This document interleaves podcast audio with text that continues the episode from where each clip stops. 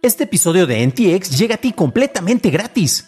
Pero si quieres pagar y ayudarnos a continuar con este programa y además recibir episodios sin publicidad, ¿quiénes somos para limitarte?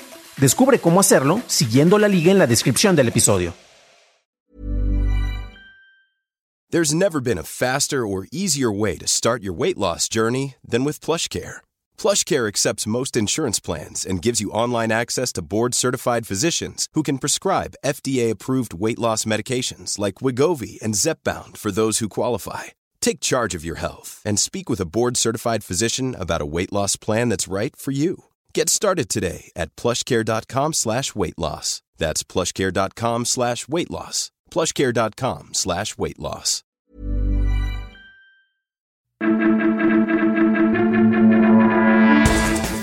Estas son las noticias de Tecnología Express con la información más importante para la segunda semana de julio del 2021. Soy tu anfitrión, Dan Campos. El grupo de ransomware Arrival se atribuyó el reciente ataque a la cadena de suministros llevada a cabo en contra de la empresa proveedora de administración de soluciones remota, Casella, el cual se logró al usar una actualización maliciosa que distribuyó el ransomware en las redes de la empresa. Analistas de seguridad afirman que el pasado fin de semana al menos nueve proveedores de administración de servicios y más de 200 empresas fueron afectadas en función de datos de telemetría, mientras que Arrival afirma que más de un millón de sistemas fueron bloqueados. El grupo declaró que pondrá un descifrador universal disponible al público a cambio de un rescate de 70 millones de dólares. Varias compañías de tecnología como Baidu, Tencent y TikTok intentaron usar un identificador de publicidad chino o KAID como alternativa al uso de seguimiento dado por iOS cuando los usuarios no permiten a los desarrolladores el acceso al identificador de anunciantes de Apple. Por su parte, Apple continúa el bloqueo de actualizaciones en las aplicaciones que intenten usar el CAID y fuentes del Financial Times comentaron que el CAID ha perdido apoyo y el proceso no ha logrado desarrollarse como se esperaba. El popular editor de audio de código abierto Audacity liberó una actualización a su política de privacidad en la cual se incluyen disposiciones sobre la recolección de datos. Esto tras la adquisición de la aplicación por parte de Muse Group en mayo pasado. Bajo los nuevos lineamientos, Audacity puede recolectar direcciones IP hasta por 24 horas, así como saber el procesador, versión del sistema operativo e información no especificada para el cumplimiento legal.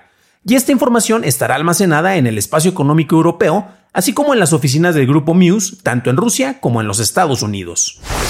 En la India, el gobierno local comentó en una presentación judicial llevada a cabo el martes que Twitter ya no tiene protección de responsabilidad como servicio intermediario en contra del contenido generado por usuarios en el país. Esto después de que la red social no cumpliera con las leyes para tecnologías de la información aprobadas recientemente, las cuales requieren el establecimiento de oficinas y funcionarios para la revisión del cumplimiento de la legislación local en la India.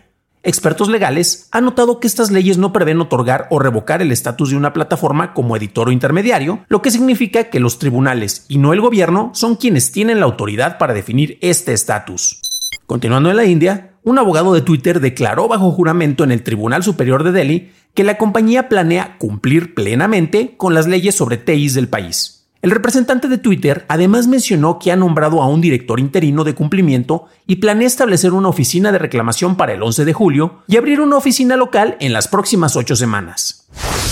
Un grupo de 37 fiscales generales estatales y de distrito de los Estados Unidos demandaron a Google alegando que mantiene de manera ilegal un monopolio dentro de su Play Store, al exigir el uso de su herramienta de pagos, tomar un 30% de comisión en transacciones digitales y además afirma que Google pagó a los desarrolladores por no apoyar tiendas de aplicaciones de la competencia, con un supuesto plan para pagarle a Samsung con tal de que deje de competir con ellos con su tienda de aplicaciones. La demanda dice que, si bien los consumidores pueden usar tiendas alternativas, Android muestra advertencias y obstáculos generalmente engañosos para evitarlos.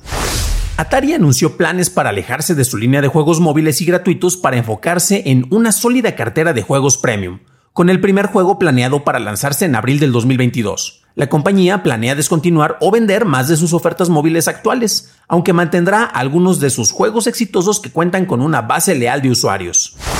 Peacock incluirá en su catálogo de manera exclusiva películas provenientes de Universal, DreamWorks, Illumination y Focus Films, a más tardar cuatro meses después de su estreno en salas gracias a un acuerdo especial en donde durante los primeros cuatro meses, así como en los últimos cuatro meses de la ventana tradicional de exhibición de 18 meses, las cintas solo estarán en su plataforma, mientras que en los otros 10 meses estarán disponibles en otros servicios. El acuerdo inicia en el 2022 y además verá a Universal producir lanzamientos exclusivos para Peacock. Windows emitió un parche de emergencia para solucionar una vulnerabilidad crítica llamada Print Nightmare en el servicio de Windows Print Spooler, la cual permitía la ejecución remota de código a nivel de sistema. El parche está disponible para Windows Server, Windows 10, 8 y 7.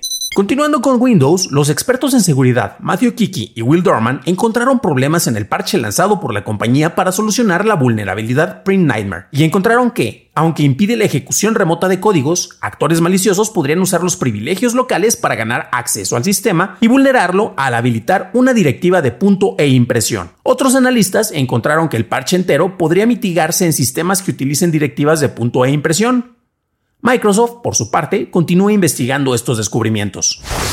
Mozilla hizo pública una investigación sobre la manera en que YouTube usa información de fuentes colaborativas a través de la extensión del explorador Regret Reporter, la cual le permite al usuario el reportar sobre los videos que lamentan haber visto. Mozilla encontró que entre julio del 2020 y mayo del 2021, 71% de los reportes fueron sobre videos recomendados por YouTube, ya que el 40% de los videos recomendados eran más propensos a ser reportados como lamentables que los encontrados en búsquedas. En Estados Unidos, TikTok empezó a probar un nuevo sistema que borra automáticamente el contenido que se carga para varias categorías que viola las políticas de contenido, incluyendo seguridad de menores, desnudos adultos, contenido gráfico o violento y actividades ilegales. TikTok comentó que previamente había probado este sistema en otros mercados y encontró que tiene una tasa de falsos positivos cercana al 5%. Nintendo anunció un nuevo modelo de su consola Switch, la cual ofrece una pantalla OLED de 7 pulgadas con 720p de resolución y estará disponible el 8 de octubre por 350 dólares. El nuevo modelo además duplica el almacenamiento interno para llegar a 64 GB, incluye un soporte ajustable y una base con conectores a red Ethernet y mejor audio, aunque solo soporta 1080p en su conexión HDMI, como el Switch original. En México, la Secretaría de Relaciones Exteriores anunció que empezará a emitir pasaportes electrónicos para enero del 2022. El documento tendrá un chip con datos biográficos y biométricos encriptados, una hoja de policarbonato en donde se grabarán datos con impresora láser, así como 22 puntos nuevos de seguridad y se tramitará de la misma manera que un pasaporte tradicional. Para una discusión a fondo de las noticias tecnológicas del día, suscríbete a dailytechnewshow.com, en donde también encontrarás notas y ligas a las noticias. Recuerda calificar y reseñar Noticias de Tecnología Express en la plataforma en donde escuches el podcast. Gracias por tu atención y estaremos escuchándonos en el próximo programa. If you thought the only way to get a more defined jawline with natural looking results was through surgery, think again. Juvederm Volux XC is a non surgical injectable gel filler that improves moderate to severe loss of jawline definition and can help you achieve natural looking results with little downtime. Even better, this improved definition lasts up to one year with optimal treatment. No maintenance required. Improve jawline definition for a smooth, sculpted look with Juvederm Volux XC. For important safety information and to find a licensed specialist, visit juvederm.com. That's J U V E D E R M.com. Not for people with severe allergic reactions, allergies to lidocaine, or the proteins used in Juvederm. Common side effects include injection site redness, swelling, pain, tenderness, firmness, lumps, bumps, bruising, discoloration, or itching. There's a risk of unintentional injection into a blood vessel, which can cause vision abnormalities, blindness, stroke, temporary scabs, or scarring. Talk to a licensed specialist to find out if it's right for you.